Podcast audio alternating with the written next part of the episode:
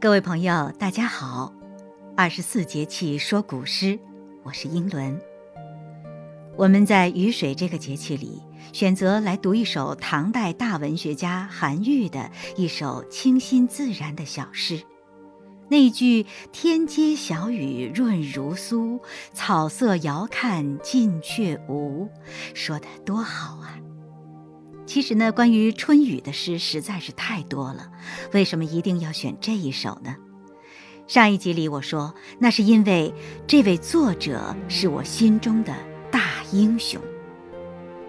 在你心里，大英雄都有谁呢？是百万军中取上将首级，如探囊取物的张飞呢，还是力拔山兮气盖世的西楚霸王项羽呢？在我心里，就是韩愈。为什么呢？因为呀，不论是张飞还是项羽，他们的确都武功卓绝，令人敬佩。但是那是在他自己擅长的领域做得特别好。说到底呢，也就是非常好的完成了本职工作。可是我心中的大英雄，却做了人所不能做的壮举。面对杀人如麻的残暴敌人，一个人深入虎穴，只身前往，面无惧色地经过刀枪剑林，与敌人唇枪舌剑，挽救了无数人的生命，而且最后敌人还由衷敬佩，以礼相待，与他把酒言欢。这个人就是唐宋八大家之首韩愈。我们都知道。苏东坡被誉为古今第一文人，平日里嬉笑怒骂、挥洒自如，非常高傲。但是在苏东坡的心里，韩愈才是一位真正的偶像。他形容韩愈是“闻起八代之衰，而道济天下之逆；终犯人主之怒，而勇夺三军之帅。”说他呢，文章改变了自东汉以来越来越走形的骈体文那种华而不实的风气。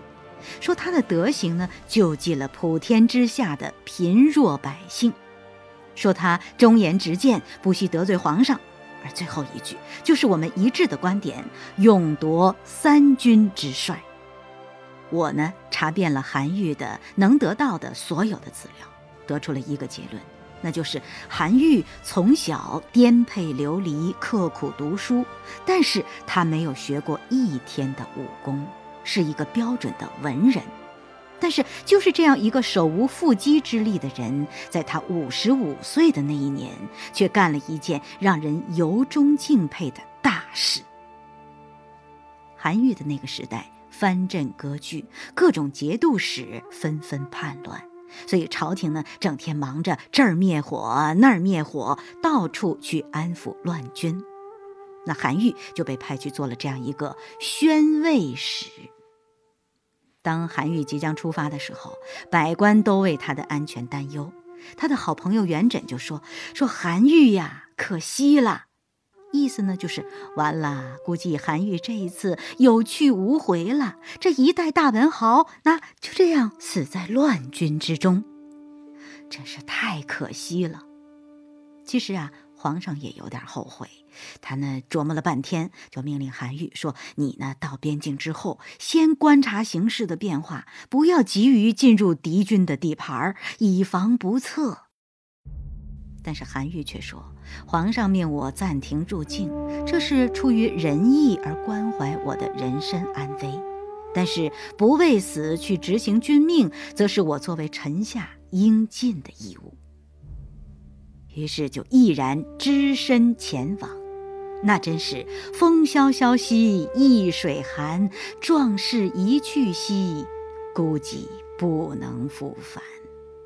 这句话原本是形容荆轲，荆轲刺秦王，当初就是这个时节，也是从这个地点出发的，就是河北。韩愈要去哪儿灭火呀？去的是大名鼎鼎的镇州，也就是现在河北石家庄以北的正定。那里有一个著名的赵云庙，说赵云呢怀揣着阿斗，在乱军之中杀了个七进七出，真是一位神勇无敌的将军。我们韩愈绝不输于他。那是一年中最寒冷的二月份，寒风凛冽。已经五十五岁的韩愈衣袂飞扬，乘风来到一片肃杀的郑州。迎接他的是叛乱分子拔刀开弓组成的刀枪剑林。但是手无缚鸡之力的韩愈，面对明晃晃的杀人钢刀，面无惧色，镇定自若地进入自己的客房。那外面将士还手执着兵器围在院子里。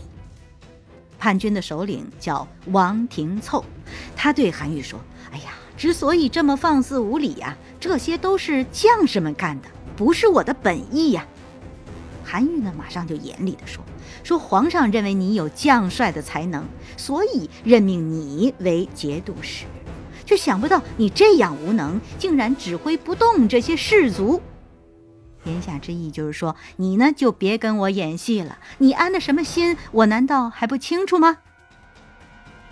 就在这个时候，有一个士卒手执钢刀上前几步，说：“啊，我们的首领啊，死的时候的血衣还在我们手中。我们有什么地方辜负了朝廷？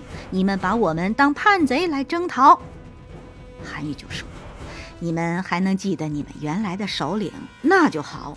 他呀。”开始的时候叛乱，后来就归顺了朝廷，从而加官进爵。这种由叛逆转变为富贵的例子多不胜数，不就在你们身边吗？难道还远吗？你们想想啊，安禄山、史思明他们割据叛乱，他们的子孙现在还有活着的吗？你听，这简直就是差点说坦白从宽，抗拒从严了，对不对？那众人心里其实是清楚的，这时候底下人心就开始乱了，就有人在底下嘀嘀咕咕的说：“说这人说的有道理呀，啊，反叛真是没有好果子吃啊，以后会不会我们全家都被我连累了呀？”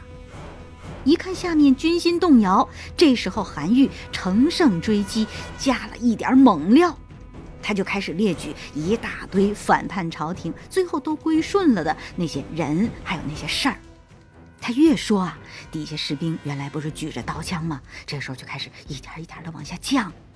后来干脆就有人问他，说：“哎，你说的这些人啊，我们都知道，那我们也投降了，也能做官呐？”这个时候，叛军首领叫王廷凑，那个一看说：“大事不好啊！说这回来的这韩愈，怎么三言两语就动摇了我的军心呢？这太了不得了！”就赶紧打断韩愈说：“哎哎，先生先生啊，您这次来你是想让我干什么呀？你听这是不是就开始说软和话了？”韩愈呢，于是就就着他的话头说明了自己的来意。原来啊，这个王廷凑正在围攻朝廷的军队啊，把朝廷的军队层层封锁。韩愈此来呢，就是要解救那些被围的三军将士。他对王廷凑说：“朝廷呢是顾全大局，不能把这些将士丢弃不管。你得看清形势啊，这还不赶快放他们出城？”王廷凑那边心意已经动摇了，就说：“哎，我马上就放。那先生，你看这么冷的天儿，你来我这儿是吧？路上挺不容易的，你辛苦了，咱们去喝酒去。”于是就和韩愈一起饮宴，也就是说吃饭喝酒啊。这个时候呢，被围的唐军将士就趁乱逃出，而这个王廷凑也不去追，可见他对韩愈由衷的敬佩之情。各位朋友，已经过了知天命的这位老人，面对杀人如麻的叛军，你从韩愈的脸上也许并不能看到畏惧和犹豫，但是他的心里真的就不害怕吗？谁也不知道他将面对的是什么样的惨烈和折磨，因为不是没有先例呀。但是明知此去凶多吉少，但还是毅然只身前往，一个人都不带，我不连累其他的士卒，我就自己去，这需要多么大的勇气呀！几句话就动摇了对方的军心，这又是怎样的智慧？在他身陷敌人刀枪包围的时候，可曾想起过这首小诗？严寒之中，他曾想起过皇都那烟雨迷蒙的春意吗？为了身陷重围的三军将士得到解救，能看到几个月之后的草色遥看近却无的美景，韩愈他忘记了自身的安危，忘记了自己病弱的身体，只记得要让更多人活下来。所以我说，苏东坡说他是勇冠三军之帅，说的真对呀。要知道。